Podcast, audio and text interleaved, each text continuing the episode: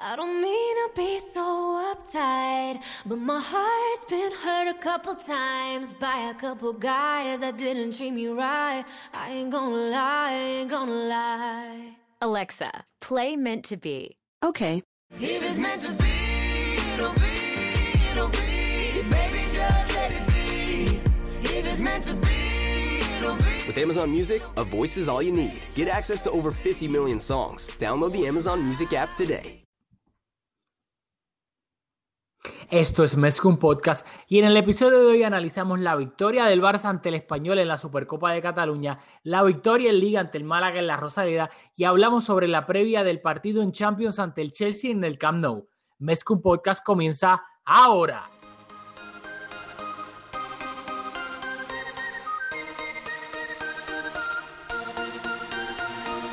Kevin Roland, contigo empezó todo. Som el millor club del món, diguin el que diguin.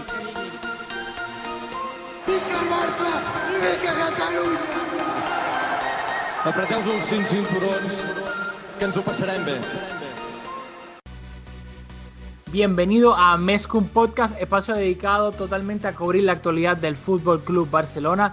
Les habla Rafa Lamoy junto a Julio Borra de Melo Julio. Dímelo, Rafa, ¿qué está pasando? Neymar, ¿quién? Neymar, ¿quién? ¿Lo ¿No quieres se de quiere vuelta? ese? Si viene, lo coge. Jamás. El que se va. ¿Cómo es el, el refrán que dice? El que se va sin ser echado, regresa sin ser llamado. Sí, y curiosamente hay muchas personas un poco ilusionados con la vuelta de Neymar, pero lo que pagaron por él, imagínate cuánto van a pedir para salir de él, así que me parece imposible en estos momentos. No, no, yo de los Neymar lo, lo hablo desde un punto de vista de, de orgullo y de, y de ego. Obviamente ni entro en lo, en lo realístico porque para mí me parece totalmente irreal la, la vuelta de Neymar al, al Barcelona por razones económicas y mucho más. Así que yo no sé de dónde el mundo deportivo se sacó esa información.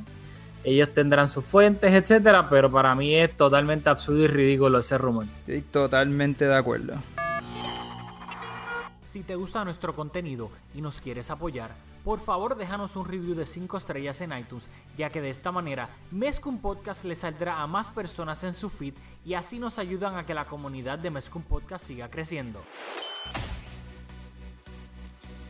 Lo tengo. ¿Tú lo tienes o lo tiro yo? Lo tiras tú. Ok. Le queremos dar las gracias a Denny Arreche que nos dejó también un, un review de 5 estrellas en acá en iTunes. No lo habíamos dicho la, en el último episodio porque se nos olvidó, pero nada, le queremos dar este, muchas gracias a Denis Areche, con una R solamente, Areche, por el review en... ah, ¿Quieres que lo diga o no? ¿O no lo decimos? Dilo, ¿qué pasó? Digo, dice, análisis con sentido. Lo más que me gusta, aparte de culé, es que analizan objetivamente los partidos.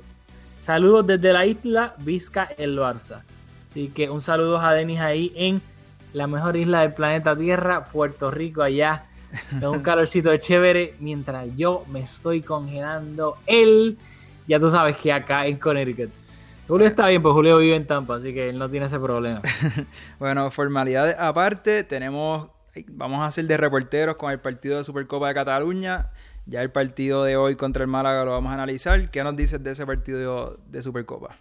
Bueno, hay que recordarle al público, si no lo saben, pues se lo recordamos que el Barcelona jugó el pasado 7 de marzo, el miércoles, eh, la, final de la Supercopa de Cataluña contra el Español en el Camp de Sports de Lleida, en Lleida, eh, Cataluña. Eh, ganó en la tanda de penales 4-2, así que obviamente el Barcelona se coronó campeón de la Supercopa de Cataluña. Lo, lo más destacado de este partido era, pues, fue ver que Dembélé empezó de titular junto a Leñá y a Jerry Mina, los nombres así más destacados. Dembélé, en mi opinión, yo sé que, no sé si Julio, yo estuve libre el miércoles, así que por esa razón fue que pude ver el partido, porque lo estaban pasando por el YouTube de Barcelona. Si no hubiese estado libre, probablemente no lo hubiese podido ver.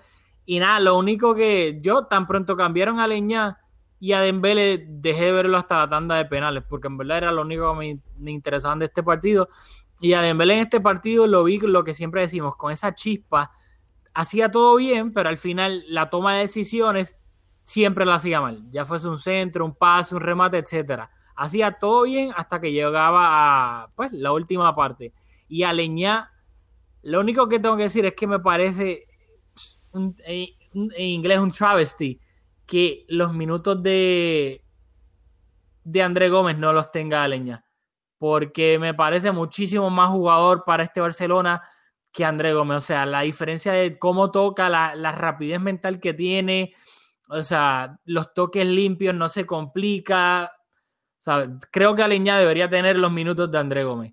Luego, al final, el Barcelona fue a la tanda de penales, donde Jasper Silesen fue, entre comillas, el héroe al final, atajando el penal a jurado. Pero lo más curioso de esto fue Jerry Mina, que tomó un penal, anotó y luego se tiró su famoso bailecito salsero ahí. ¿Qué me tienes que decir de ese penal? Bueno, estábamos hablando justo antes de comenzar a grabar de lo curioso que fue que Jerry Mina tomara un penal, creo que fue el tercero. Así que le aplaudimos la personalidad que tuvo para, para tirar el penal. Igual, el Barça estaba bastante diezmado, así que era de, de entenderse que un jugador de la primera plantilla tomara ese penal, aunque su posición natural es de central, puede ser que en Colombia los tiraba, no me consta, así que le pedimos disculpas por nuestra falta de preparación en cuanto a la trayectoria de Jerry Mina tirando penales. ¿Qué pasa, pues? Pues dicho eso, el Barça se proclamó campeón de la Supercopa de la, la prestigiosa Supercopa de Cataluña, obviamente venciendo al hermano menor, al español, eh, allá en Lleida. Ya se acabó eso, pasamos al próximo partido, que fue el partido de hoy. El Barcelona visitaba al Málaga en la Rosaleda eh, en la jornada número 28 de la liga. La noticia antes de este partido era que en la noche del, viernes, eh, Antonella, la, la esposa de Messi, dio a luz a su tercer hijo, el tercer hijo de ambos, Chiro Messi, se llama así, Chiro. Así que obviamente Messi no viajó a Málaga por razones personales, estaba en el hospital con su esposa y su eh, hijo recién nacido, y Jerry Mina entró en la convocatoria por Lionel Messi. Dicho eso, el 11 titular de- del Barcelona contra el Málaga fue el siguiente. Marc André Ter Stegen en la, porque- en la portería, Jordi Alba de lateral izquierdo, Samuel Umtiti y Gerard Piqué pareja de centrales, Sergi Roberto lateral derecho, defensa de cuatro, mediocampo de tres, Sergio Busquets de medio centro, Rakitic de interior derecho, Paulinho de interior izquierdo y arriba eh, pues, de tridente, Coutinho por la izquierda, Suárez de delantero centro y Dembele por la banda derecha. Y en el banquillo se encontraban André Gómez, Lucas Dean, Alex Vidal, Jasper Silesen, Paco Alcácer, Jerry Mina y Tomás Vermaelen. ¿Qué me tienes que decir de, de la alineación del Barcelona? Bueno, de la alineación no tengo mucho que comentar, pero sí quiero hacer un comentario sobre la formación. Que hace varios partidos no jugábamos 4-3-3, el 4-3-3 habitual del Barcelona. Y creo que no es casualidad que en este partido Dembélé tuvo una participación bastante positiva, lo vimos bastante bien. Creo que no es casualidad fuera de que no estaba Messi, que ese astro, no sé mucho astrología, astronomía, que todo gravita a Messi y ocupa tanto espacio en la cancha. El, el- el balón le llega a Messi, es bastante importante cuando está jugando, obviamente todo pasa por él. Hoy vimos a un Dembélé con bastante más libertad, pero creo que aparte de que Messi no estuvo, bastante importante el espacio que deja cuando jugamos 4-3-3 es bastante diferente. Y, y- y los jugadores, los extremos particularmente, tienen mucho espacio, por eso vimos hoy un Dembélé que estuvo súper bien. Muy bien, estoy Y- totalmente de acuerdo. Ajá, Que- iba a decir algo. Quería hacer otro comentario sobre Messi.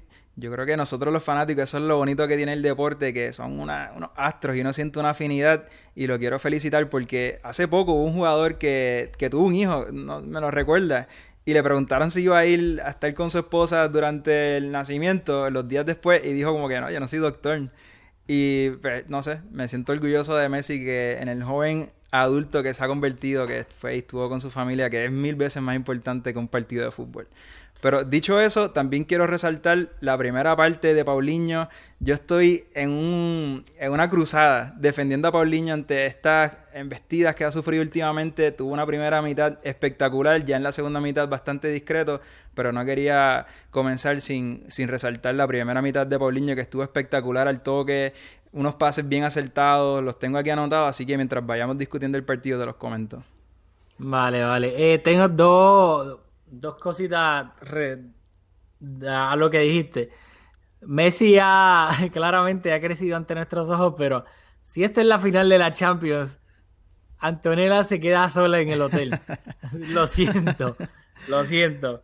Eh, y en cuanto a lo de Paulinho, creo que también se debe mucho a que, y lo quería comentar cuando estaba diciendo la, la, la alineación, y lo hemos hablado aquí cientos de veces, que Paulinho cuando juega cerca del área, cerca del delantero centro, es cuando Paulinho es Paulinho. Cuando no tiene que estar, aunque sí estoy de acuerdo, hizo buenos toques en este partido, etcétera, pero cuando Paulinho no se le exige que sea parte de la elaboración del juego y básicamente sea como una sombra de Suárez viviendo cerca del área, es cuando vemos al mejor Paulinho creando peligro como entre comillas un segundo delantero. Pero fíjate, que- yo, estoy de acuerdo con eso, que mientras más libertad tiene, y lo, lo hemos dicho también de André Gómez, obviamente mientras menos responsabilidad tienes en la elaboración, en la elaboración de juego, pues tienes un trabajo menos, se te hace más fácil aportar lo que, lo que se te da mejor, que en el caso de los dos, es que son bastante diestros, un poco más André Gómez, pero el, el gol de Luis Suárez fue Paulinho abriendo el juego con, con Jordi Alba por la banda. Estaba bastante lejos de Luis Suárez. Eh, no sé si recuerda, eh, por la banda le hizo un pase filtrado a Luis Suárez, que Luis Suárez hace un regate y remata. Creo que fue el primer tiro al arco del Barça en el partido. Fue, eso fue un pase de Paulinho, un pase espectacular, entre, un pase filtrado, dificilísimo. Igual estaba habilitando a Luis Suárez, no estaba tan pegado. Yo vi hoy un Paulinho un poco más retrasado, poniéndole un poco de pausa, pisando el balón de vez en cuando, tocando de primera. No lo vi tan cerca a Luis Suárez como en otros partidos. A mí me encantó lo que hizo Paulinho en la primera mitad. No, sí, esas dos, esas dos jugadas fueron una después de la otra. Fueron que Paulinho y Coutinho se combinaron por ese sector izquierdo en la primera y luego Paulinho de primera sin pensarlo le dio ese pase entre como que globito a, a Suárez que luego enganchó y remató al primer palo de, de Roberto. Y luego el gol vino de nuevo, Coutinho y Paulinho se combinaron y Paulinho de primera con la pierna izquierda abrió a Jordi Alba y Jordi Alba ahí pegó, le metió el centro a, a Suárez, que eso es otra cosa que mientras Paulinho más se vaya dando cuenta y obviamente vaya mejorando, tocar de primera es todo en este Barcelona. O sea, tocar de primera es tan fundamental para tú jugar en el Barcelona. Y mientras él más lo vaya aprendiendo y lo vaya mejorando, tam- o sea, lo mentalice y luego lo ejecute en el terreno de juego, mejor va a ser para Paulinho. O sea, y creo que hoy, pues, esos dos ejemplos se vieron.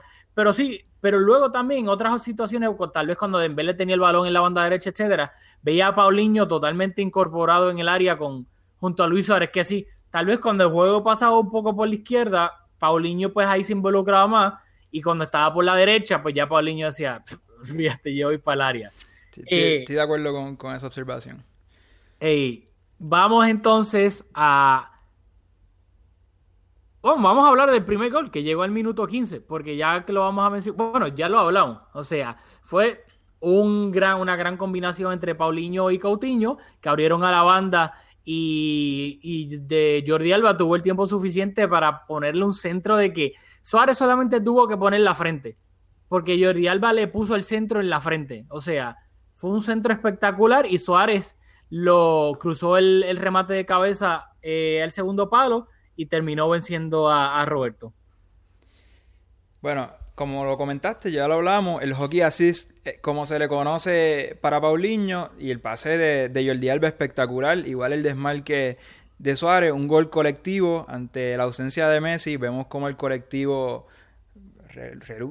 luce, luce mejor, eh, necesitamos más aportaciones, cuando no está Messi obviamente todo el mundo tiene que aportar un poco más, las cosas se hacen un poco más difíciles y en, este, en esta ocasión sacamos el primer gol, la ventaja, hay que decir, no le hemos dicho, Málaga corista en liga, un equipo que está en, un, en una absoluta crisis, así que tampoco todas las conclusiones y las cosas positivas que estamos diciendo, ojo, ponerlas en contexto que fue contra un equipo que, que le va bastante mal en liga y eso es bastante importante mencionarlo, igual hacemos este partido contra el Atleti y te digo que somos favoritos para ganar la Champions y hay que decirlo, todo lo, lo positivo que pasó, todo este juego colectivo, lo bien que se nos dio el partido sin Messi, fue contra el Málaga. Así que aún fuera de casa, eso es importantísimo mencionarlo y creo que eh, pecamos de no mencionarlo al principio. Bueno, muy bien que lo mencionaste. Luego de eso, el segundo gol del Barcelona iba a llegar en el minuto 28. Sergi Roberto habilita a Usmane Dembele por la banda derecha. Dembele llega hasta la línea de fondo y engancha hacia el centro y centra el balón raso por el césped y encuentra a Coutinho, o sea, a varios, a cuatro o cinco pies de distancia del portero del Málaga Roberto y Coutinho de taquito define al segundo palo un auténtico golazo que ponía el marcador 0-2 a favor del Barcelona. Sí, un golazo y de ese gol, aparte del remate, que Coutinho se pone el gorro de mago y se saca un gol producto de su creatividad, que como viene el balón le pega de taquito.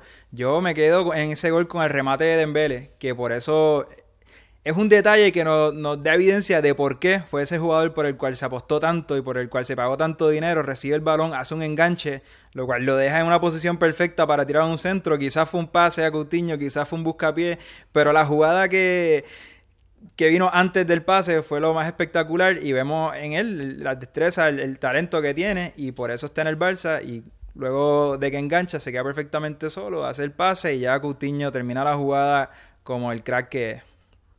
Y yo estoy en récord aquí en el podcast que cuando estábamos analizando a Coutinho, a Dembele, etcétera, en el Barcelona, quién podía añadir más, que Coutinho se, se encaja más en lo que es el estilo del Barcelona como tal, pero estoy en récord diciendo que para mí el que tiene el potencial más grande de los dos es Dembele sin duda alguna. Si Dembele se llega a acoplar al estilo del Barcelona en un 75%, para mí el techo de Dembele es, o sea, de crack mundial. Sí, de acuerdo, pero es una conclusión bastante fácil porque Dembele tiene apenas 20 años. Coutinho, ya lo, lo, que Coutinho le puede aportar al equipo, ya hemos visto en el Liverpool, no creo que, que llegue a mucho más. Y, y, y lo que y cuando lo digo, no lo digo en menosprecio, sino que es un, un gran jugador. Pero sí, Dembele lo que hemos visto claramente no es lo más que nos puede dar, puede aportar ese regate, esa velocidad, lo cual vimos hoy, hoy estaba con bastante confianza y repito, quiero hacer hincapié porque para mí esto es lo más importante, son cosas que pasan por desapercibidas a veces y los malos partidos, y aquí estamos en récord diciéndolo desde el principio de la temporada, el 4-3-3 asimétrico a Dembele no le viene nada bien, particularmente porque juega por la banda derecha las posiciones en el Barça son intercambiables. A veces está en la banda izquierda, pero la banda, izquierda en ese 4-3-3 asimétrico es completamente de Jordi Alba. Y por eso está teniendo la temporada que tiene, porque tiene un montón de espacio. Entonces Dembele tiene a Messi al lado, a Luis Suárez de frente. O sea que está un poco condicionado al poco espacio que le deja esa formación. Ya con un 4-4-2, pues está jugando un poco más retrasado. O sea que yo creo que hay que poner en contexto la temporada irregular que ha hecho Dembele, sumándole lo de las lesiones. Hoy vimos un 4-3-3, la, la, como he dicho ya varias veces, la formación habitual del Barça con mucho más espacio y eso es clave en el buen partido que tuvo Dembele hoy. Ok. Te... No, no, ah, tío, o sea, cuando te está diciendo lo del techo y, que y de Dembele, yo no estoy teniendo en cuenta la edad de cada uno, porque obviamente, de, si nos vamos por la edad, pues claramente Dembele tiene 20, Coutinho tiene que 25, 26. Obviamente ahí, pues, si nos vamos por ese lado, pues obviamente Dembele está ganando. Pero yo lo que me refiero es en cuanto al, al impacto que puede tener uno versus el otro en un partido eh, en cuanto a sus habilidades. O sea, Dembele claramente es un jugador mucho más rápido, más campetero, que tiene esa habilidad de básicamente eh, 8 de 10 veces por poner un número que le da la gana de irse de su marca, lo puede hacer ya sea por velocidad pura o por la habilidad que tiene con el balón en los pies de gambetear a, su rival. También lo, lo, hemos comentado aquí, para mí Dembele tiene una gran capacidad técnica con el balón en el pie para poder jugar entre líneas, algo tan importante en el Barcelona, que no es ese típico extremo rápido, pero que es un burro con el balón en los pies. Para mí Dembele técnicamente puede jugar entre líneas y creo que hoy, sí, es verdad, fue contra el Málaga. Luego del minuto 30, el Málaga se quedó con 10 jugadores, que lo vamos a hablar ahora, que Samu es, es un oink oink por lo que le hizo a Jordi Alba. Y, pero Dembele, para mí, a diferencia, lo comenté de la Supercopa de Cataluña, pero a diferencia de este partido, hoy Dembele estaba tomando la decisión y la ejecución correcta la mayoría del tiempo. Cuando tenía que gambetear, gambeteaba. Cuando tenía que tocar entre líneas, tocaba entre líneas. Cuando tenía que tocar de primera y devolver el balón, porque no podía seguir progresando, tocaba de primera. Que supo no tan solo leer el partido en las diferentes facetas, sino que también supo ejecutar pues, la, la acción que tenía que hacer en las facetas, valga la redundancia, del partido. Sí, o sea, Así- es que, eh, o sea, no, no hay- seguimos repitiéndolo, pero es, es- es lo que está pasando. O sea, ritmo de partido. Tú tienes un jugador sumamente joven que cambia de liga, cambia de país, cambia su entorno. Ya con la expectativa por lo que, por su ficha de, traspaso, ya tienes esa presión, tienes la juventud, tienes un jugador, un equipo único como el Barça que juega una forma bien particular, está aprendiendo los automatismos, te lesiona. Entonces vuelve, no tienes ritmo de partido. O sea, hay que ser paciente con Dembélé. Nos hubiese gustado vender a Neymar y comprar un jugador de rendimiento inmediato, que cuando se compró, eso es lo, esa era la expectativa. Pero no sucedió así, así que hay que trabajar para, para desarrollarlo y para que se convierta en ese jugador, como dices, con ese ceiling, ese techo. Te comento las estadísticas del partido de Dembélé. Intentó 8 regates y le salieron 5. Digo, para ponerlo en contexto, de las cinco grandes ligas de Europa, Messi es el segundo jugador eh, de las cinco grandes ligas que más remate hace por partido, hace 5.3. Y hoy Dembélé le salieron 5. Así que si mantiene ese ritmo, claro que con Messi en la cancha no va a tener tantas oportunidades, pero eso es lo que se espera de Dembélé, que an- ante la ausencia de uno de nuestros astros, pues toma esa responsabilidad y sea ese jugador que encare y que desequilibre la defensa rival. Decir que nuestro anterior jugador, eh, Neymar, jugando ya en una liga un poco menos competitiva, es el jugador que más remate hace de las grandes ligas de Europa, fíjate, hace fíjate. un poco más de 7. Así que, nada, eh, Dembélé bien acertado hoy en el regate. Muy bien, muy bien. Gracias aquí a, a Mr. Chip Julio eh, por, por los datos. Luego de eso, en el minuto, luego del gol de Coutinho, iba a llegar la tarjeta roja a Samu García por una entrada criminal, con plancha con el pie arriba y los tacos arriba a Jordi Alba, que gracias al dios del fútbol no resultó en nada, pues, ninguna lesión para el lateral izquierdo pero sin duda alguna fue un challenge completamente a destiempo y peligroso y vio la, la roja directa. Así que el Málaga estuvo jugando desde el minuto 30 con 10 jugadores. Y hay unanimidad en los medios. También fue mi percepción. Fue una tarjeta, una entrada de roja directa porque la intención sin duda fue no fue el balón. Y así que nada. Una pena que un equipo que está ya casi ni- yo no sé si están luchando por, por mantenerse en la liga a falta de 10 jornadas, la tienen bastante complicada, pero igual cada punto es importante, una ventaja de dos goles se puede empatar, se puede superar y poner a tu equipo en desventaja de esa manera, lamentable. Así que, dicho Y eso, siempre- ah, Ajá, no, no, que rápido, lo quería mencionar porque es que no quiero que se me olvide. El año pasado, cuando el Barça tuvo que ir a jugar a la Rosaleda contra el Málaga, que terminó perdiendo, y ese partido fue clave para que el Barcelona perdiera la liga el año pasado, el jeque, el presidente, el dueño del Málaga, Altaní, no sé qué diantre, dijo en Twitter, obviamente lo escribió en árabe, la escoria de Cataluña no olerá el campeonato. Tuvo razón en que no le dimos el campeonato porque perdimos, no, no ganamos. Pero el karma siempre te llega. Y hoy el Barça no tan solo le gana, sino que aporta un granito ra- de arena más para que el Málaga se quede en esa última posición de la liga y con toda probabilidad la temporada que viene va a estar jugando en segunda división. Así que el Barça no lió el campeonato la temporada pasada y parece que ustedes no, que el Málaga no va a leer la primera división la temporada que viene. Yo, ah, estamos viendo aquí, estamos siendo testigos de tu versión más espiritual. Así que hay una jugada que no quiero que se me escape. En el minuto 35 lo hacemos mucho con, lo hacíamos mucho con Macherano, señalando esas jugadas puntuales en las cuales se equivocaba y nunca terminaba en gol. Y tenemos que hacerlo igual que he alabado el buen partido de Paulinho y lo he reseñado en el minuto 35 más o menos. No lo apunté bien, pero fue súper blando un balón dentro del área que termina robando, no recuerdo quién fue el jugador, no sé si fue Roland, que la roba y el delantero cabecea solo ante Ter Stegen casi a portería vacía. Por poco ese partido se pone 2 a 1, que hubiese, hubiese complicado el partido bastante. Así que hay que decirlo, eh, o con, eh, con- contra el Chelsea, un equipo de más nivel, era un gol seguro, así que lo mencionamos, igual que lo aplaudimos, hay que señalarlo y esas cosas no terminan en nada, pero ojo, esos descuidos peligrosísimos. Ya la liga está encarrilada, pero igual una, una jugada puntual bastante peligrosa. ¿Qué me dices? Te veo ahí con una sonrisa. Salud, nada, que un saludito a Macherano en China. que parece, yo creo que está medio aburrido porque nunca lo veía poner tantos posts en Instagram desde que se fue a China. Claramente está aburrido y me alegro. Eh, nada, solamente quería decir eso. Quería apuntar, que no se me Ajá. escape, ya casi no las recuerdo, pero jugadas puntuales, de nuevo mencionarlo, hemos hablado bastante ya de Dembele, pero seguir mencionando en el minuto 37, no sé si lo, si lo recuerda, eh, Dembele por la banda derecha hace un buen regate, tira un centro que nadie llega, pero eh, igual un- una buena actuación de Dembele, luego en el 47, ya pasamos a la segunda mitad, que la pisa, no sé si la recuerdas, que recibe el balón, la pisa y hace un pase filtrado a Sergi Roberto, una jugada bastante buena que también no termina en nada, pero eh, quería resaltarlo.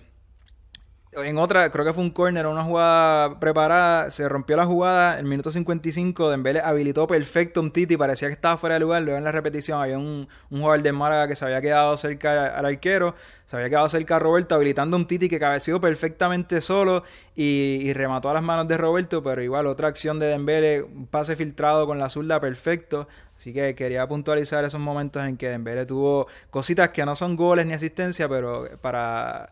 Nada, para seguir reseñando el buen partido que hizo.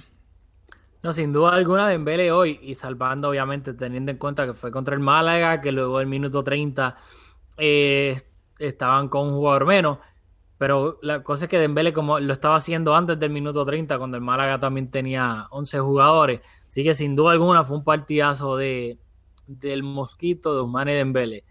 Luego, la segunda mitad pues fue bastante, por lo general, un, pues, monótono en el sentido de que Barcelona tuvo el control del partido, no se amplió la ventaja, pero sí hubo unos cambios que me resultaron un poco interesantes porque en el minuto 74 Valverde sacó a Sergi Roberto para darle descanso antes del partido contra el Chelsea y puso a André Gómez de lateral derecho y luego tres minutos después, en el minuto 77, sacó a Jordi Alba y puso a Lucas Dean de lateral izquierdo. ¿Quién me tienes que decir de esos dos cambios? Especialmente el primero, que fue un poquito pues raro por, en- teniendo en cuenta a quién puso en ese, en ese sector. Lo primero, lo positivo, dándole descanso a los dos laterales, que son los únicos fiables que tenemos. Importante también dos jugadores que son de los más que acumulan minutos en la plantilla, así que eso positivo. En cuanto a la incorporación de André Gómez, muy curiosa particularmente porque sacas a un lateral derecho en Sergi Roberto y su recambio en teoría se haría viendo los jugadores que tenemos en el banquillo, Alex Vidal, y en ese momento no pone Alex Vidal, pone a André Gómez. Y curiosamente, en el próximo cambio, o en el que le siguió, no, no- ahora no recuerdo el, el orden cronológico de los cambios, entra Alex Vidal al partido y eso fue un poco curioso porque en ese momento no entró. Así que bastante curioso. Creo que tú tienes opiniones más fuertes sobre este cambio, así que despotrica contra el pobre Valverde. No, no, no, aquí no tengo que despotricar ya mismo, pero no es este. Pero que me dio risa porque una le Calma, puse, eh, calma. había- había- le- tan pronto entró André Gómez, pues obviamente le dieron un zoom a André Gómez y su cara fue como que, really, como que me estás poniendo de lateral derecho, como que qué insulto, que te, que soy tan bacalao que lo que, que para lo que sirve es para jugar en otra posición. Y pues me dio bastante risa, me dio pena y me dio risa a la misma vez. Pero le alabo estos dos cambios porque claramente, pues teniendo en cuenta que el partido estaba ya sentenciado y que el partido contra el Chelsea el miércoles obviamente es importantísimo. Eh, y pues también teniendo en cuenta que Semedo, que es el, el lateral derecho o el recambio de Sergi Roberto, como lo quieras ver, está lesionado y, y Lucas Dean lo tienes ahí, así que úsalo. Pero dicho eso, lo que sí me pareció, y lo llevamos diciendo varias semanas aquí desde que Piqué sufrió esa lesión en el partido de liga contra el español, o sea, ¿qué hace Valverde y qué irresponsable es de que no tan solo lo pone de titular, sino que con un partido básicamente sentenciado 2 a 0 con el Málaga con un jugador menos y teniendo a Jerry Mina y a Bermael en el banquillo, aún así no saca a Piqué para darle descanso y, y pues, obviamente que no, no corres el chance de que se vaya a lesionar de nuevo, que, claramente Piqué ha pasado ya varios sustos en estos últimos partidos con esa rodilla derecha y no lo ha hecho y el hecho de que pues, gracias de nuevo al dios del fútbol culé Piqué no se haya lesionado o resentido esa lesión no significa que Valverde sigue jugando con fuego y pues por eso pienso que hay que resaltarlo de nuevo que está siendo totalmente irresponsable cuidando esa rodilla derecha de Piqué. Sí, estoy de acuerdo. Y cuando digo despotricar, estamos aquí siendo un poco sarcásticos. Eh, estamos, nos gusta la gestión de Valverde, sin, sin, embargo, hemos sido bastante consistentes en siempre reseñar las veces en que sentimos que, que pudo haber protegido un poco más a sus jugadores. Eh, algo más que me tengas que comentar, quiero decir que eh, Valverde pone de lateral derecho a André Gómez, pero no o sea, hace un cambio bastante importante, creo yo, bastante notable. Eh, pone como a, a, Paulinho como de enganche y pone a Busquets y a Rakitic de doble pivote, así que obviamente la posición de, de André Gómez no es lateral derecho, es un mediocampista, un mediocampista que le gusta irse al ataque, así que cuando lo incorpora, le cubre las espaldas poniendo el doble pivote, ese doble pivote que hemos visto que, es lo que Valverde confía en los partidos más difíciles, más importantes, así que le cubre las espaldas eh, liberando a Paulinho y poniendo a Busquets y a Rakitic en el centro del campo, haciendo esas coberturas, así que no fue vamos, y ya con el partido sentenciado no, no fue algo arriesgado, fue simplemente un cambio para dar descanso. Exacto, y ya que mencionaste a Rakitic, feliz cumpleaños a Rakitic, que hoy cumplió 30 años. Y Rakitic, no quiero que se me escape, es algo que he venido pensando, este... Bueno, primero mencionar que Rakitic y Busquets, bueno, colectivamente el, el Barça estuvo muy bien, creo que no puedo hablar de ningún jugador que no tuvo un buen partido. Creo que todos hicieron un excelente partido. Rakitic, como siempre, un partidazo. Busquets, un partidazo. Como dije, la primera mitad de Paulinho muy buena. Eh, y yo, eh, estaba pensando que yo nunca hablo. Hablamos de Rakitic, pero yo creo que los jugadores más no sé si los mejores, pero probablemente los más consistentes. Nosotros no hablamos tanto de Messi, no hablamos tanto de Rakitic. Y yo, para que quede en récord, Rakitic es uno de mis. Probablemente yo diría que probablemente es mi jugador favorito de esta plantilla. Y, pero nunca hablo de él. Así que nada, quería decirlo porque hay veces que los jugadores son. Nos concentramos en lo negativo, quizás, o en los jugadores con más proyección, o los jugadores, las nuevas incorporaciones, un poco quizás te hace más ilusión ver cómo les va, pero nada, reseñar que el buen partido que hizo Rakitic y Busquets también. Sí, no, yo creo que eso pasa no tan solo en el fútbol, sino hasta en, todos los lados, hasta, el, hasta en el ámbito del trabajo, en todo, de que pues la gente que lo hace bien o lo hace a la perfección, pues uno ya sabe que lo hacen bien y tal vez no se llevan tanto elogio y praises porque lo hacen bien y ya. Y no debería ser así, ¿sabes? Si alguien lo hace bien todo el tiempo, todo el tiempo se le deberían estar dando elogio, que pues, uno supone que fuese lo normal. Pero a veces es como que, pues, Busquets, y a mí me pasó mucho con Busquets y con Messi, que es como que lo hacen todo bien, ¿qué, ¿qué, más voy a decir? O sea, y por eso no significa que uno pues no le dé el crédito que se merecen, porque pues claramente es como un Titi esta temporada, que ¿sabes? un Titi es la muralla china ahí atrás en la defensa. Hoy estuvo, hoy un Titi y Piqué, la pareja de centrales estuvieron perfectos al corte, una línea bastante alta, particularmente ellos jugando con un hombre menos, sin esa sin ese peligro de un contraataque, adelantamos la línea, ya la de nosotros es habitualmente alta, así que los dos perfectos, un Titi y Piqué, así que nada, un partido redondo eh, Coutinho, creo que te lo mencioné, la vino, me parece que en este partido vino de menos a más. No que en la primera mitad no jugó bien, pero en la segunda mitad tuvo 66 toques, me parece, por los 33 que tuvo en la primera mitad. Así que estuvo bastante más eh, implicado en la elaboración del juego. Ya igual en la segunda mitad, matando el partido, quizás le dimos un poco más de circulación al balón, pero vi a un Coutinho participando más del, del juego en la segunda mitad que en la primera. Quería reseñarlo también. Muy bien, felicidades a Coutinho. eh, luego, eh, nada, el último cambio fue en el minuto 85, salió Usmane Dembele y entró Alex Vidal. Eh, y nada, el Barcelona ganó 0-2 con goles de Luis Suárez y de Coutinho. El Barcelona sigue invicto en lo que va de liga, 22 victorias y 6 empates. Obviamente no quiero jinx así que voy a tocar madera. Pero obviamente todavía el Barcelona tiene la oportunidad de hacer historia y ganar esta liga. Eh, eh, ganar esta liga, no, no dije nada. Así que el Barcelona, ahora mismo estamos grabando esto sábado a las 6 de la tarde. El Barcelona le lleva ventaja al Atlético de 11 puntos. El Atlético juega mañana, así que obviamente, pues si, si gana mañana el Atlético de Madrid, se pone a 8 puntos de nuevo. El tercer lugar de la liga se encuentra el Real Madrid con 57 puntos, que le ganó hoy a Leibar. Eh, obviamente, Sergio Ramos en ese problema tuvo, en ese problema, en ese partido tuvo un pequeño problema intestinal. Así que nada, Eh, quiero, eh, quiero reseñar, discúlpame que te corte, ahora que estamos hablando, esta fue la jornada 28, así que esa ventaja de 8 puntos a falta de 10 jornadas, eh, son 38. El, en el episodio anterior no, me equivoqué, creo que me equivoqué yo y tú no me corregiste y nos corrigieron en las redes sociales, así que gracias por escucharnos y por estar atentos, así que pedimos disculpas por ese descuido. No, no, yo pensaba que estabas bien, así que. Nada, fallo, fallamos, somos humanos, lamentablemente. Eh, y pues nada, el Madrid está en tercer lugar con 57 puntos. Detrás de ellos, a un puntito de distancia, en el cuarto lugar se encuentra el Valencia, que hoy le ganó al Sevilla. Y el Valencia aumentó, pues, básicamente, yo diría que los, los cuatro puestos de Champions ya están decididos, porque en el quinto lugar está el Sevilla a 11 puntos del Valencia. Así que creo que ya los primeros cuatro puestos en la liga están completamente decididos. Bueno, yo creo que lo que nos queda es eh, hacer un poco una previa corta, porque ya antes de la primera, antes de la ida, ya lo creo que lo hablamos bastante. Ahora, ya con el contexto que engloba este partido del miércoles, me parece, ¿qué nos tienes que comentar sobre el, partido de Liga de Campeones, la vuelta?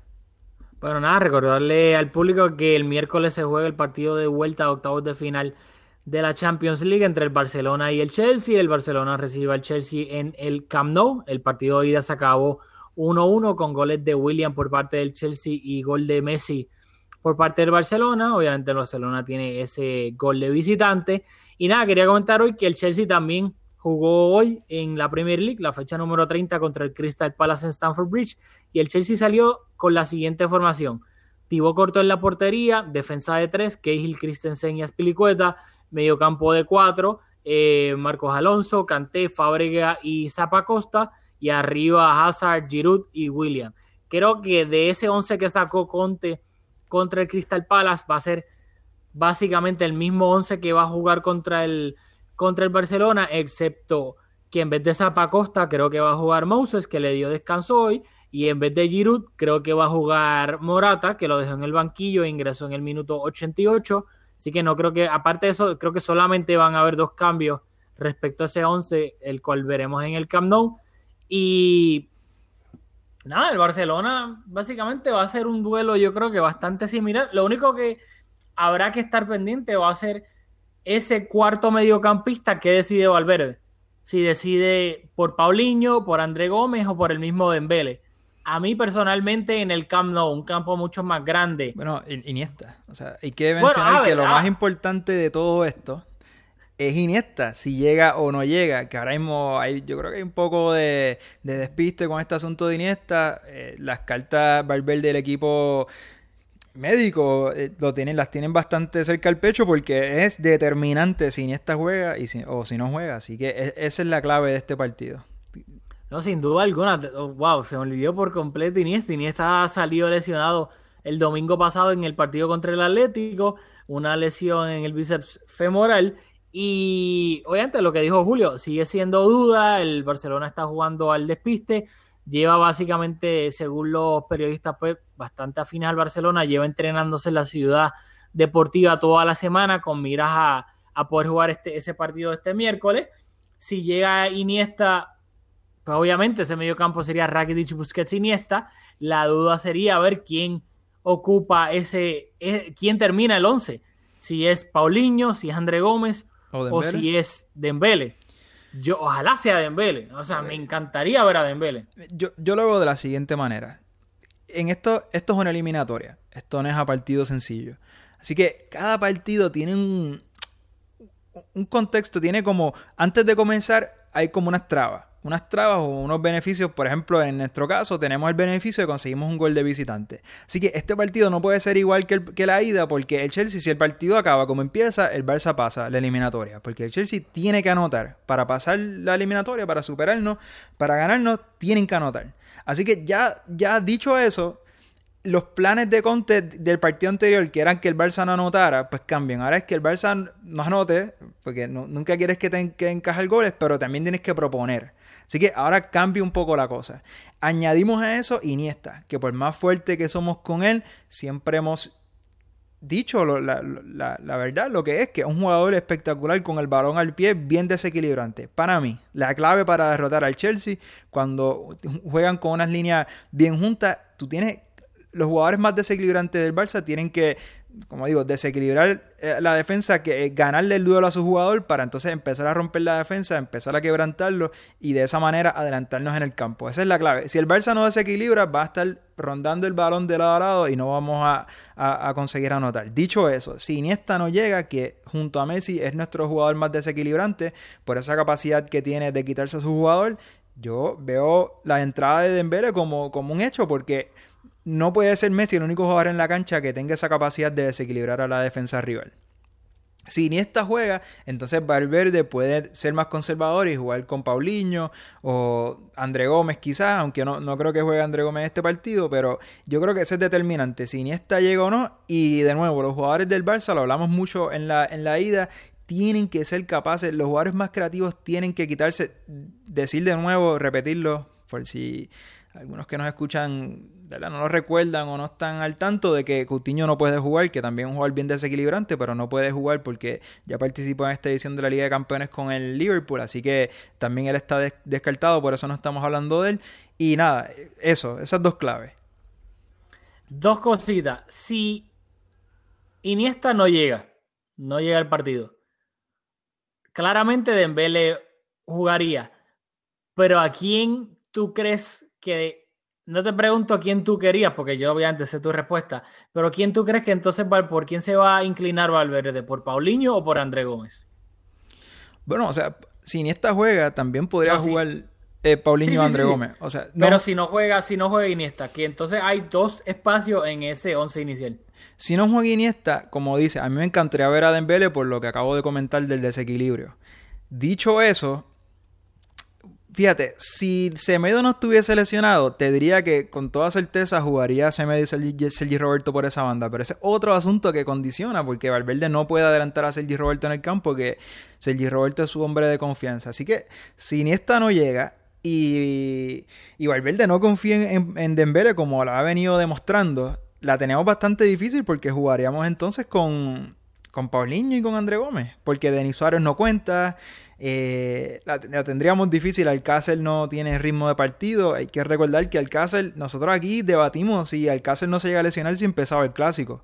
O sea que es un jugador que contaba para Valverde y que, y que le venía muy bien haciendo una buena temporada, tampoco cuenta. Así que mirando que a Valverde, aunque verbalmente ha dicho que le gusta, que, que, quería que incorporáramos jugadores en el mercado de invierno para tener una plantilla más grande, hemos visto que confía en algunos hombres y es fiel a, sus jugadores de confianza, así que no nos queda de otra, jugar André Gómez y Paulinho. ¿Sabes algo que me asusta? Que a Valverde le preguntaron, creo que fue antes del partido, en la rueda de prensa antes contra el Málaga, antes del partido contra el Málaga, si Iniesta no llega, ¿qué jugadores pueden jugar ahí? Y creo que a Valverde se le chispoteó sin querer queriendo, como decía el chavo del 8, dijo, Denis Suárez es un jugador que puede ocupar ese rol Iniesta, pero Denis Suárez salió lesionado en el partido de la Supercopa de Cataluña, así que está descartado.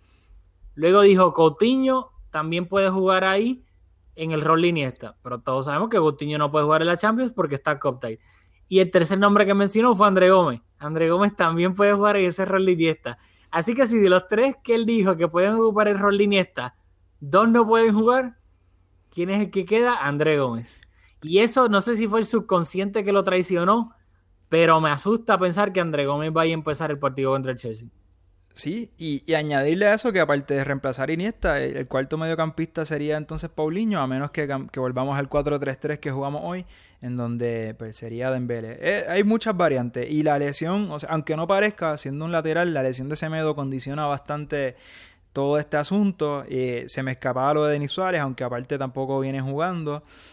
La, tiene difícil Valverde, así que vamos a ver. Ya, como digo, me encantaría ver a Dembele. Vamos a ver qué pasa. Bueno, antes, antes de irnos, yo digo que para mí, teniendo en cuenta la formación del Chelsea, sí, cuando atacan es un 3-4-3, pero cuando defienden, defienden con cinco jugadores porque los carrileros se incorporan a la línea defensiva.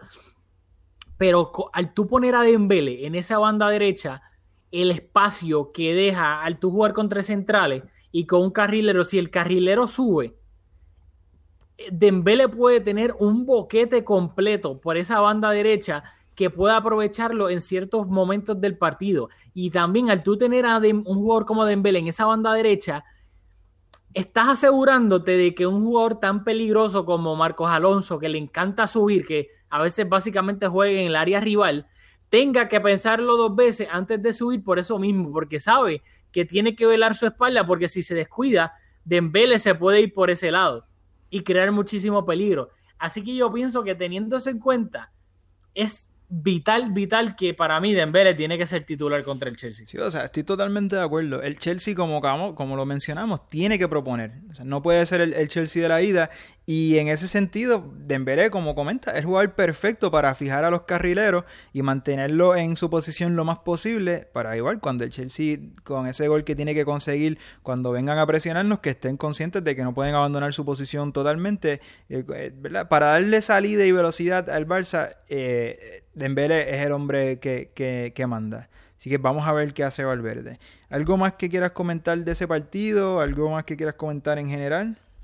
No, no, no. Antes de, antes de irnos y de que ya mismo pongas el, anuncio de nuestros auspiciadores, lo único que quería decir era que si el Chelsea tiene que proponer, pero debido al resultado, ponle worst case scenario para el Chelsea, el Barcelona anota primero en el partido, el Chelsea como quiera necesita un gol para forzar eh, tiempo extra como mínimo. Así que yo teniendo en cuenta cómo creo que es Antonio Conte, que es un jugador bastante defensivo y conservador, yo pienso que el Chelsea no va a empezar el partido presionando ni nada. Yo creo que ellos van a ser bastante cautelosos de que el Barça no les marque en la primera mitad y luego en la segunda tratar de ir a buscar un gol y tratar de ganar un 1-0, porque saben que aunque el Barça marque un 1-0, para ellos no es el fin del mundo, porque ellos marcando de nuevo fuerzan, fuerzan el partido para que se vaya a tiempo extra. Así que yo no creo que ellos se vayan a ir tan suicida desde el principio, tratando de atacar rápido, eh, teniendo el balón. Sí, obviamente, si tienen alguna contra, la van a tratar de aprovechar. pero creo que van a tratar de mantener su shape defensivo y todos atrás defendiendo y tratar de por más tiempo que pueda que el partido se mantenga 0-0. Estoy de acuerdo. Cuando digo que tienen, cuando digo que el partido no va a ser el mismo, es porque tienen dos objetivos diferentes. En la ida que no anotáramos y en este anotar, porque hay que decirlo, con 1-0 el Chelsea pasa. Así que. O sea, tampoco es que el, el Chelsea lo tiene que arriesgar todo, pero dicho eso, para conseguir ese gol en algún momento del partido el Chelsea va a tener que proponer y ahí es donde cambia, a diferencia del primer partido, que el Chelsea estaba más oportunista, más pendiente a que el Barça no anotara y en base a eso luego elaborar su, el contraataque y elaborar su juego. Así que vamos a ver, va a ser un partido eh, tácticamente bastante interesante, otro duelo entre dos buenos técnicos, vamos a ver eh, qué termina sucediendo. Mezcum Podcast es auspiciado por Conitos Baila Bodeguita localizado en la avenida San Patricio en Guaynabo, Puerto Rico, el mejor lugar en el área metro para ver partidos de fútbol y con las cervezas más frías. Conitos Baila Bodeguita en Guaynabo, Puerto Rico. Ahí teníamos el anuncio de nuestros auspiciadores, Conitos Baila Bodeguita en la avenida San Patricio. También tenemos una colaboración con tapdeportes.com. Ahí también pueden visitarlos en Facebook, en TapPR en Facebook, donde ponen obviamente noticias y entrevistas de varios deportes, no tan solo fútbol. Y ahí también pueden encontrar eh, este podcast en formato video para vernos nuestras hermosas caras. También lo pueden ver ahí. Y en el Facebook oficial de Mezcum Podcast. Eh, yo creo que ya, básicamente terminamos este episodio. Julio se tiene que ir al cine, ya que él ahora él es un aficionado de cine. Eh, y yo, pues, me tengo que ir también con mi señora a hacer varias cosas. Nada, estamos ready. Los vemos Vamos a tener eh, episodio especial luego el partido de vuelta contra el Chelsea, que obviamente pues esperemos que cuando la próxima vez que nos veamos aquí en Mesco Podcast sea para hablar de la victoria del Barça y el pase a cuartos de final de la Champions League. Así que nos vemos el miércoles slash jueves en Mes con Podcast.